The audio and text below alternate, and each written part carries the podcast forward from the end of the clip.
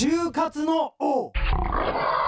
東京 FM 就活生を応援する番組就活の王。百獣の王改め就活の王武井壮がお送りします。よろしくお願いいたします、えーこの番組はですね就活の中で戦っている学生さんたち、まあ、そして社会の人たちに対してあの就活を今行っているもしくは就活をくぐり抜けた、まあ、先輩方、えーそういった方々をお迎えしてですね今後の人生を左右する就活というものをより良い形で乗り切っていこうというねそういったメッセージをお送りしたいという私の熱い思いから始まった番組でございますが、えー今回も株式会社電通そして若者たちの半歩先の未来を明るく活性化するヒントを探るプランニングチーム若者研究部通称電通若者に所属されているこの番組の右腕ナギーことナギレイさんにも来てもらっていますナギーさんよろしくお願いしますよろしくお願いします。よろしくお願いしますどうですか最近ナギーさんいやー寒くなってきて 残業中の時間がこう、体に染みますね。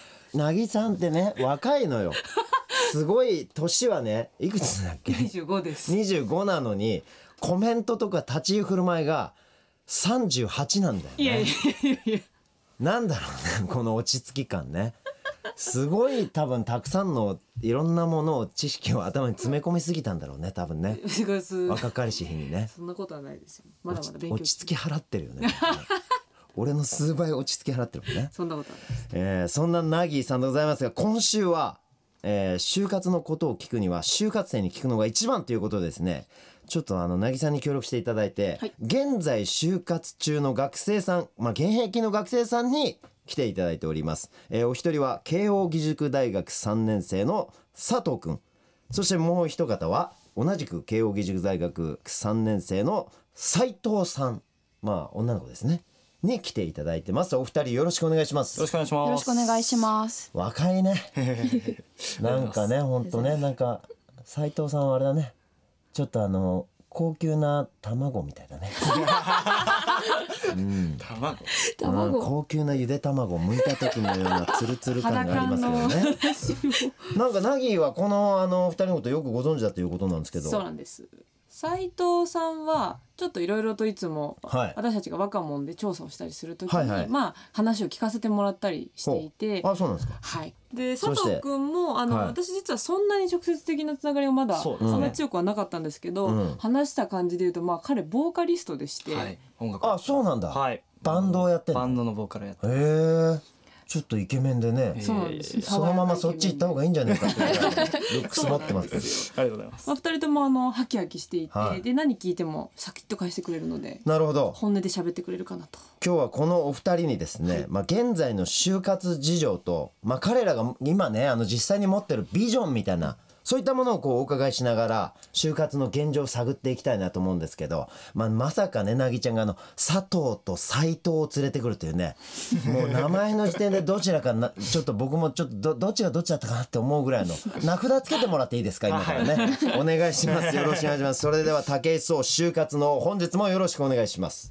就活の王東京 FM 就活の王でございますけれども本日も就活生をバンバン応援していきたいなということで、えー本日は現在就活中の学生さん慶應義塾大学3年の佐藤くんと斉藤さんのお二人に来ていただいておりますがまあちょっといろいろ聞いていきたいんですけどね、はい佐藤くん斉藤さん、はい。はい。今はい。あの現在はこうどんな就活状況なんですか？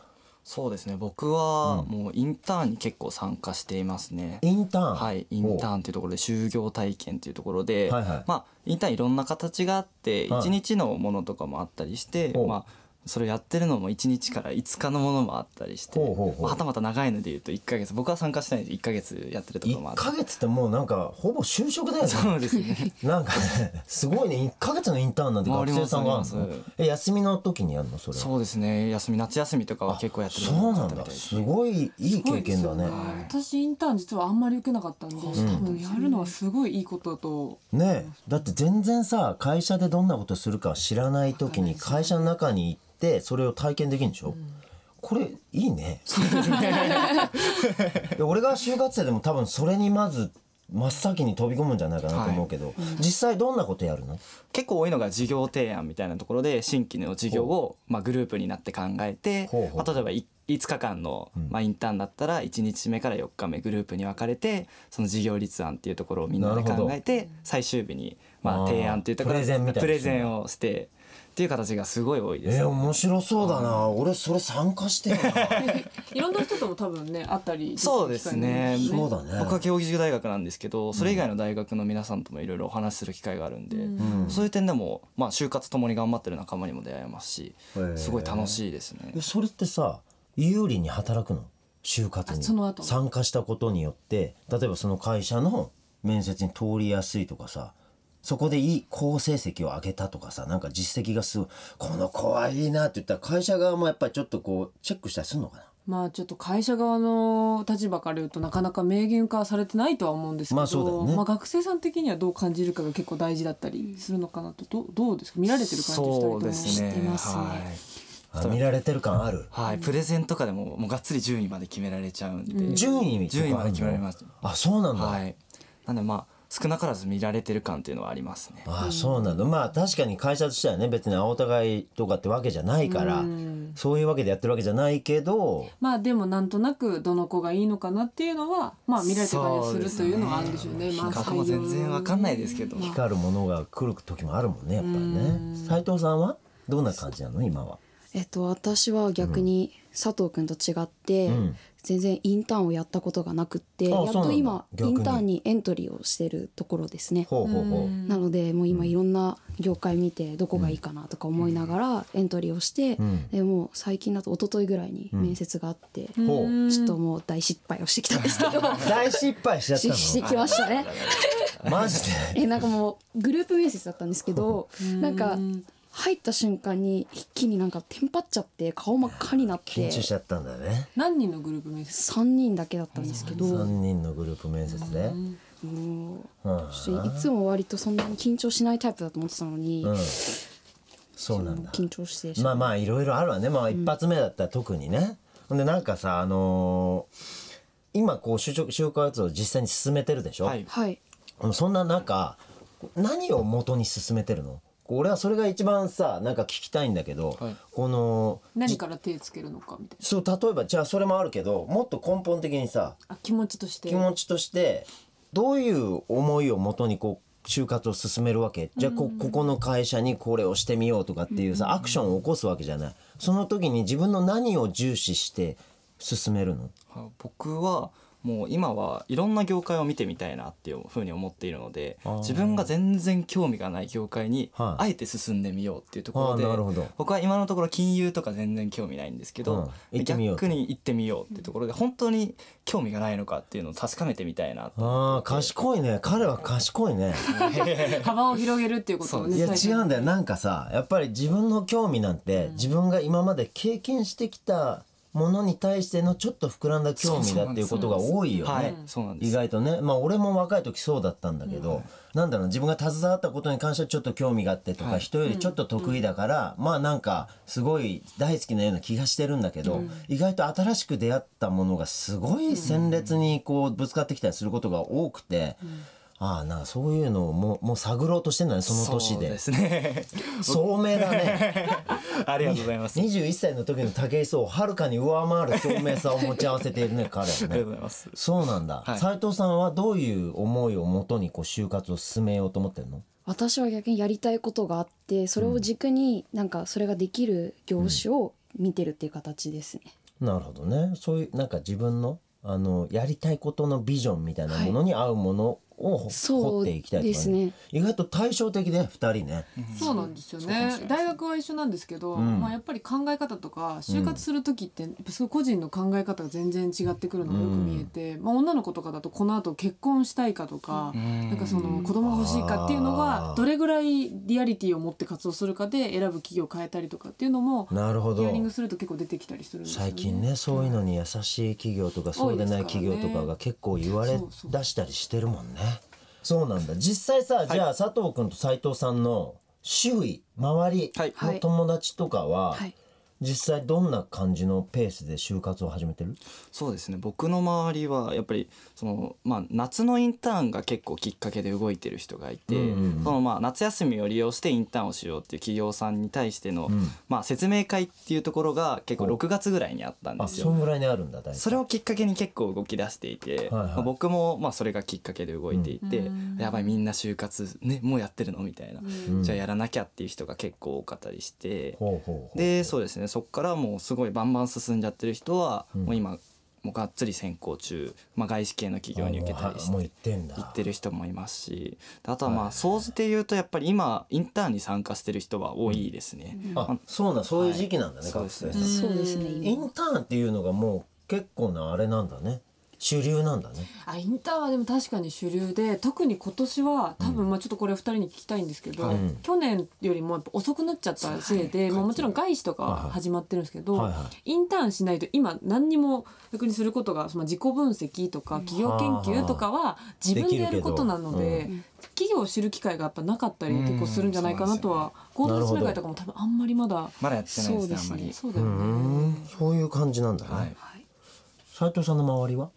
私の周りは逆に私サークルに結構力を入れてたのでなんかやっと今から始めたっていう人が多くってうん。やっとそうですねもう冬のインターン春のインターンに向けて動き出してるって人の方が多いです。なるほど、じゃあはい本当にさっきあの斉藤さんが言ったように、はい。私どこ行きたいかなっていうのをちょっと絞り込んだりとかしてそうですね。の冬と春に向けてるような感じなのね。そうですね。さ斉藤さんはあれな何なの？あの何のサークルやってたの？私はイベントを作るサークルにずっと入ってイベントサークルね。はい。結構大きい規模の確かやってたよね。あそうなの？そうですね。えっと10有名なとこ。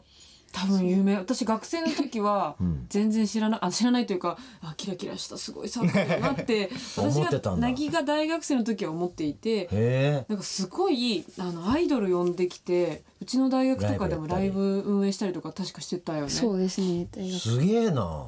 進んでんだね。俺らのさ 大学時代とは全然違うんだね。俺らはさ、はいあの学生のマンションの各部屋のドアの前におじさんが分厚い就活紙を置いていくわけ。俺らの時代は無料で。あである日3年生になったある日にガチャってドア開けるとドアの前にゴツンって当たるわけよ。ななんだっつって。なんか猫でもいいのかなと思って開けるとゾゾゾゾっつってこうズズズってこうずれてなんか本当に2 0センチぐらいある就活雑誌がドーンと置かれて各部屋全部だよ。いろんなマンションのそれが主流だったわけ。でそれを見て電話したりするんですか？電話してまああのなんつうのメールをメールっていうか手紙をなんかフォームみたいのがくっついてて履歴書とそれになんか書いて送ったりするシートみたいのがついてるの各企業ごとに。でもそれいいですね。スタートのタイミングがうん。もうそこからって決まってるじゃないですか。そうですね。多分今の学生たちって多分すごい大変なのがどこから始めるかもうさっきあの、佐藤君も言ってましたけど、ん。タイミングがみんなが何か始めたとか,、うんそろそろかなみたいなのを読まなきゃいけなかったりするのすごい大変だなって個人的にはいつも、まあ、これ自分もやっててやっぱり思っていてで特に今年やっぱ遅くなってるから何したらいいのかっていうのも決まってないし。なるほどね。そんな中さ、はい。どうやってさその自分が行きたいっていうかその見に行きたい企業を決めるわけ？例えばさいろいろあるじゃん。その企業のな、まあ、名前、はい。わかんない。ブランドみたいなもの、でその企業の実際の業種、はい。でそれからその社風みたいなやつ、あと本当に業績、みたいな、まあ、株価だったりとかさ、そのまあ大人になったら気になることあるじゃないか。会社の株価だったりとかさ、まあなんつうの？業績さあと成長するかな、成長まあなんつうの？将来性とか、健全性とかさ、まあ、いろんなものを見なきゃいけないけど、何にこう重きを置いてんのかな？どこが一番なんだろうね？何にどう思う？佐藤やっぱり一番は、まあ、人の良さって言ったらまあすごい漠然としていますけど人の良さ、やっぱりその自分まあが社風かな。そうですねその会社に入ってみて、ん。馴染めるかやりやすいかっていうのは結構見ちゃいますかね。なるほど。でもそれさすげえ難しくない？難しいですね。分かりづらいよね。話しづらいですね。入ってみないと分かんないだろうしね。多分学生さん迎え入れる時はすげえいい顔してると思そうですね。いい顔。分かんないけどね。でも実際あれですよあの、若者でやった調査でも、ん。就活を終わった子たちに去年聞いた調査があって企業を選ぶときにどこの点を重視しましたかっていうのを就はいはい活する前、してる最中内定決まった後で聞いたときおーに、面白いね。一番はもちろん仕事内容で変わらずなんですね、はい。つも。ただ決め手になったものだとはいはいはい。2番に社風とか、はい職場の雰囲気っていうのがもう来るんですよ。ああなるほど。やっぱり今はコミュニケーションの時代だからさ、やっぱり人と会って感じたことっていうのをすごい重視する子が増えてるってこと？そうですね。あとは、まあ、そのよく言う言葉ですけど自分に合ってる会社かっていうのはやっぱすごい意識してて、なるほど。ここに行ったら絶対にいいっていうことよりも自分のマッチングだったり、まあ、それも調査で実はもう一個聞いていて、うん。大企業か自分に合う企業だったらどっちに行きたいですかって聞いた時に自分に合うの方が多かったんです。ねそのさこの会社合うなって思うなそれは何かあんの？さ斉藤さん。難しい。難しいよね。私は割と感覚的に捉えちゃってる感じはありますね、その会うなんか友達との会話でも、なんか金融合わないよねとか合うよねっていうのもその子のその喋って性格とかで、なんか雰囲気で感じ取って話してる感がやっぱあるかなってないうのが、雰囲気ねそうですね。雰囲気はやっぱり大きいです雰囲ね気すごい感覚的なんですよさ意外とさだって大学3年生のこの時期に就職活動するなんてことはさ、は一大事じゃない？言うたら。大事ですよ。言うたらね、はいで事でもそれに結構さ重要な要素として雰囲気が上がるっていうさなんかそういうのが意外と俺は意外だね。俺はねすごい現実的なわけ。はい。あの皆さんの話のこう役に立つかどうかわかんないけど、はい。俺はなんかその就活の王をやり始めてから、はい。就活してる人、そして就活生を受け入れてる人の話をいろいろ聞いてきたんだけど、はい。あの仕事選びと俺がよく言うあの、まあ、スポーツ、はい。どの種目選ぶかっていうのは俺似てるような気がしてて。例えばねまああの会社にもいろいろあるじゃない、なんかこういう業種だとか、でその例えば業種とトレーニング内容みたいなの似てるわけよ、そのスポーツに対してはこういう能力を鍛えなきゃいけないみたいなものって、それにすごく似てて。まあそれはあの俺らが日々やっていかなきゃいけない作業が想像できるからこの競技だったらこういう風なトレーニングしてこういう風に時間過ごさなきゃいけないなと、だとしたら俺の生活スタイルだったらこの競技だったら上に立てそうだとかってことを想像して俺は決めるのね、それで俺はこの40歳からアーチェリーを始めようと思って。そうあのまあフィジカル的なスポーツ、まあ、陸上とかをずっとやってきたけど、それはやっぱりあの下降線をたどるわけですよ記録は。であのマスターズの試合っていうのも今あるから意外と活動しやすい環境ではあるんだけど、やっぱり体のダメージとか、仕事の僕の今の量とか考えると何時間もフィジカルのトレーニングをするっていうことがやっぱ苦しくなってくるのと、やっぱりあの負担が大きくなってくるから、そこだけに特化するのは俺はあんまり美味しいことじゃないと思ってて、自分の新しい扉も開けないから、だとしたらこう精密な作業が必要でしかもこう道具と携われて、あの普通の人があんまり知らないものを身身につけられるっていう魅力がまずあるわけね。うん、そしてあと無人島に行った時にす最大の武器になるね。そういったことも想定しておりますし。なんかいろんなことを考えてでだから収入とかも考えるし、この競技をやっていったら将来的にどんなあのビジョンが浮かび上がっていてで実際にどのぐらいの収入が得られるのかとか例えば野球をやるのか若い時に野球を選ぶのか陸上を選ぶのかでその後日本のランキング5位になった時にはい。入ってくる収入は莫大に違うからね。だそういったものも考えずにスポーツを選ぶと後でああ失敗した、大人になった時にああやらかしちまったと、俺はあの収入の少ないスポーツを選んでしまったんだっていうことも起こり俺はスポーツで生きていきたかったからそれを考えなきゃいけない、でスポーツを趣味だと捉えるならば何を選んでも僕俺は素晴らしいものだと思うけども、あの意外とそういうところねすごく考えるわけ、あと環境もインドアでやるのかアウトドアでやるのかっていう、だ営業なのか、そうじゃないのかみたいなことも多分考えるし。だからすごいねスポーツを僕が選ぶ時に考えることってのは、多分就活生が企業を選ぶ時に考えることとすごい酷似してて。なんかね俺似たような感覚を持ってんだよね。例えばなんですけど、ん雰囲気とか社風っていうのは多うん。分一緒にもう働くのが大前提だとした時に、うん。そこに合うかなって多分思うのかなって自分も含めて思っていて、うん。それ例えば武井さんがなんかチームスポーツをもし選んでいた場合、どこのチームでプレーするかはうん。何によって決めたかっていうのって俺はねあのー基本個人スポーツを選ぶタイプだからまず個人で活躍できる企業を選んでるわけ。それは競技の選び方からまず個人寄りなのね。でさらに種目っていうのがあるじゃん。それが多分雰囲気にこうつながってくるんだと思う。でも競技もさふ雰囲気があるじゃない。例えばじゃあ卓球ですっていうのとさ アメリカンフットボールですっていうのさ全然雰囲気が違うじゃん。これってなんか社風の雰囲気とかとなんか近いもの、ね、みんなが思ってる。例えばさ ABEX ですっていうのとさまあ松竹芸能ですっていうのさ わかんないけどまあいろんな企業あるけど会社の名前聞くとふっと入ってくるイメージあるじゃない？ありますね。そんなぐらいで決めちゃっていいのかっていう気持ちもちょっとあるのね。で中に入り込んでみてどの種目を選ぶかっていうのがすごく大事だったりするしその種目を選んでさらにその種目をどういうスタイルで攻めるのかっていうのが俺は一番大事だと思ってるから俺は自分の能力基準なの。俺はこういう能力が得意。俺はねだからあの一つのことをずっと積む能力は低いわけ。だから各種目をすぐやめちゃうわけよ。飽きちゃうし。だけど俺はあの自分で思ったことを思った通りできる能力が高いからいろんなことを携われるものがいいわけ。だから陸上の十種競技っていうのを選んででいろんなものを携わるのが得意だから技術練習あんまりしなくていいから体力をずっと高めていけばいつか優勝できると思ってたの。自分の能力基準でその業種もあのその中の職種も決めてった感じだから。なるほど。それはねあの俺学生さんにも多分当てはまると思っててその会社のことばっかり見るじゃない。うん、そうですね。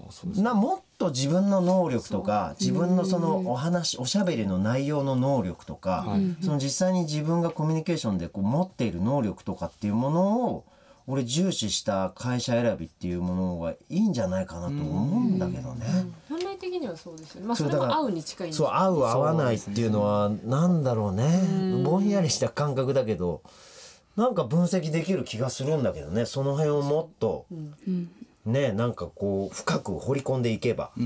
まあ青の中にもきっとその雰囲気って結果は本人たち思って言ってるんですけど、その中には雰囲気っていうのは結局この人たちの中でも生きていけそうっていう結局同じ能力なふん雰囲気があるとかっていう言葉に落としきれてないだけで共通点はあるのかなって今武井さんの話聞いててすごい思いましたけどね。うんなるほどね。とにかくさ今回あの2人の話聞いてみて2人からはさなんかこう就活が一大事で、はい。あのーはい。自分たちがそこに向かっていってはい。選んでもらうっていう感覚だけあるような気がしてるのね。でも俺はそのインターンとかのことを聞いてると、はい。就活っていうのは企業にとってもかなり勝負だろうと思うんだよね。だってやっぱりなるべく素敵な学生さんというか能力の高くて自分の会社でうん一緒に働きたいと思える人を探しているわけだからそれでももうちょっとより知りたいっていうのが俺らのその雑誌だけボンって投げてどうぞ応募してきてくださいっていうで面接だけ何回かやってはい決定っていうものよりも俺らの時そんなねインターンをその1ヶ月やるなんてことは絶対なかったから。まあ、やってた人もいるのかもしれない。ごく少数だったと思うね、そんな中今そういうインターンみたいな学生さんをより知る機会が増えてるってしかもエントリーがそこだったりするわけじゃん。そうですね。それは多分会社もね本気になってんだと思うんだよね。今はやっぱ人の時代だからさ、うん。そのいい学生さんを取りたいっていう気持ちがあるから、俺そこ突破口があるような気がすんだよね、会社にこうズドンと自分からこう矢をう打ち込める、なんかねチャンスが広がってるような気がするね、それは本当にそうですうん。よね。それが今の就活のような気がする、うん。なんか企業の人そんなこと言ってたりしないんだ 私も企業の人なので 学生との間にはいますけど、うん。まあ、実際私も OB 訪問とか実は最近すごく受ける機会増えていて、うんどんな人がいいですかねってすごいやっぱ言われるんですけど、うん、なるほど私とかは個人的にやっぱり一緒に働きたいと思えるかどうかっていうのはやっぱすごく大事で,、うん。でその時ってただ私もまあ言っても4年前には今のお二人と同じ側にいた時は、なんとなくその意識っての落ちちゃうんですよね。武井さんもおっしゃる通り、うん。なんかとにかく入らなきゃって思うから。でも、なんかこうふとした時に私にだって選択権はあるっていうのをすごく思っていて、ねさすが図太いなぎはい、喧嘩とかいろいろしましたから。だからなんかその時になんかよく就活って恋愛に例えられるんですけど、うん。その好きになってもらう努力はたくさんするけど、うん。自分もその相手を違うと思ったら振るじゃないですかみたいなことはよよくやっぱり言っていて、うん。やっぱすごく似てるんだろうなっていうのは思いますよね。なるほど、必死にアプローチしてるんで向こうに好かれるよりこっちが好きな気持ちが最初やっぱ強いと思っているから、うん、どうしても自分の努力が先に出ちゃうんですけどね。なるほどね。結果やっぱりね好きにさせちまえば勝ちだもうんね、ん。いやそういうことだよね。あの実際になんか OB 訪問とかね、はい。やってるってことなんだけどその OB 訪問してどんなこうなんていうの感想を持ちました？OB 訪問はやっぱり会社のことを知れるっていうかそのやっぱり会社の内部にいる人の声をやっぱりあの先ほどもありましたけど、まあ、会社のいい面だけじゃなくて悪い面も伝えていただけるっていうところでほうほうほう。まあ会社のことをより知れるいい機会だと僕は感じていますね。ああなるほどね、はい。斉藤さんは、私も本当にあの佐藤君と同じだと思います、悪い面っていうなんかね悪いってことじゃことじゃないと思う 悪いっていうよりかはそうですね。うん。裏話がはい。聞ける、あなるほどね、実際に現場で働いてる人の、あの実際の職場の中ってこんな感じだよはいっていうね、生の声。でこんなしんどいこともあるけど、はいみたいな。でもこんなとこがいいよみたいなことが具体的に聞けるんだ、そうですね。そうですね。包み隠さず。そうですね。まあそうだよな。やっぱり。正直やっぱ1対1だとうん。話しやすいじゃないですか、それが別に他の人に行くわけでもないので、うん。その子に対してちゃんと伝えてあげようってやっぱり思うと、まあ、どうしてもそのみんな1対何百とかってなっちゃうとそんなに踏み込んだ話も時間的にもできなかったりするので、とにかく1時間2時間その子だけ話がするっていうのは話してる側もやっぱりやりやすいですよね。なるほどね。ちょっと今週はあのそんな就活生の生の声を聞かせていただきましたがまあ次回もちょっとねこのままお二人にちょっと登場してもらおうと思ってますので、あの次回はまあ就活実際にやってみての、まあ、不安とか、なんていうの壁？みたいなものを感じてるとか、はい。なんかね悩みがあるとかそういった話をちょっと、こんな悩みがあるよみたいなのもこう拾っていけたら嬉しいなと思っております。はい、そして最後にですね、まああの斉藤さんが、えー就活時に聴いて力にしている曲というのをちょっとお伺いしたいんですけど、はい。何かありますか？私はこの乃木坂のあの走ればいすこっていう曲がすごい好きであ、そう。はいなんか別に曲の歌詞がし、応援っていう感じではないんですけど、んまあ、ただ単に乃木坂が好きなのと曲調が好きだからなるほど。よく聞いてます上がるのね、これ聞いてるとね。わ、かりました。ということで、えー本日のゲストは、えー現在、えー就活中、現役のお二人でございますけれども、えー慶應義塾大学3年の、えー佐藤くんと斉藤さんのお二人でございました。今週もありがとうございました。ありがとうございました就活の王。え東京 FM 武井壮がお送りしている就活生を応援する番組就活のそろそろお別れの時間が近づいてまいりました。ということなんですけれどもあの番組では皆さんからのメッセージを心よりお待ちしております。ご意見感想質問何でも構いません。パソコンスマホから www.tfm.co.jp スラッシュ JOB こちらの方からメッセージをお願いします、えー今日ねあの現役の就活生にねあの来ていただいてあの現役就活生に来ていただくのは初めてでしたけれどもちょっとね就活の現場の話をいろいろ聞いたんですがなんかね聞いてるとこうよく出てきた言葉がまあ雰囲気とかねあのなんか合う合わないみたいなそういう話がよく出てきて最後の選曲もなんかこう特別背中を押してくれる歌詞があるわけじゃないんだけどなんかなんか上がるみたいなそういうなんかすごい感覚をねなんか重視した言葉たくさん出てきたなと。なんかいろいろこう就活ってあるしあの僕が話したようにスポーツ選びはやっぱりいろんなデータが大事で実際にあのその競技のその経済性とか社会性とか社会におけるその立ち位置とかそういったものをすごく僕はよく見てそういうものを選ぶんだけど結局は僕も選ぶのは自分がやりたいかどうかが一番すごく強く影響するんですよね。だからあのーなんだろうな今の就活生たちとか今の学生さんたちはすごい感覚派の子が多分増えてきてて自分の感性みたいなのをすごく大事にしてる子が増えてるなって俺感じるのねファッションとか見てもそうだけど。でもそこにさらにやっぱりより深くより細かいまあ、データだったりとかねあのなぎちゃんがいつもすごいいろんなデータを持ってきてくれるけどそういったものが役立ってさらに自分がこう身をもってインターンとかで体験したそのそれぞれの会社における自分の中でのデータみたいなのもこう含めてねあのより細かいというかよりあのその人に合うそして逆によりその会社に合う人をこう選別できるのが今の就活になってきてんじゃないかなっていうねそういう感想を持ちましたね。うん、だから雰囲気なんだけれどもなんだろうなやっぱり人の心だね。あのお互い人間あの就活する側もされる側もそうですけどもやっぱりその心の動きみたいなものがすごい大事な時代になってきてるんで就職した後もその心をケアしたりすることっていうのが多分ね今はたくさん取り沙汰されてると思うんでよりあの心の動きを大事にした就活みたいなものっていうのが進んでるのかなっていうそんな感想を持ちましたね。ということで、えー、今週の就活の王も、えー、いろんなことを学べる私にとってはかけがえのない時間だったと思います、えー、ここまでのお相手は就活の王武井壮でした。また来週。就活の王。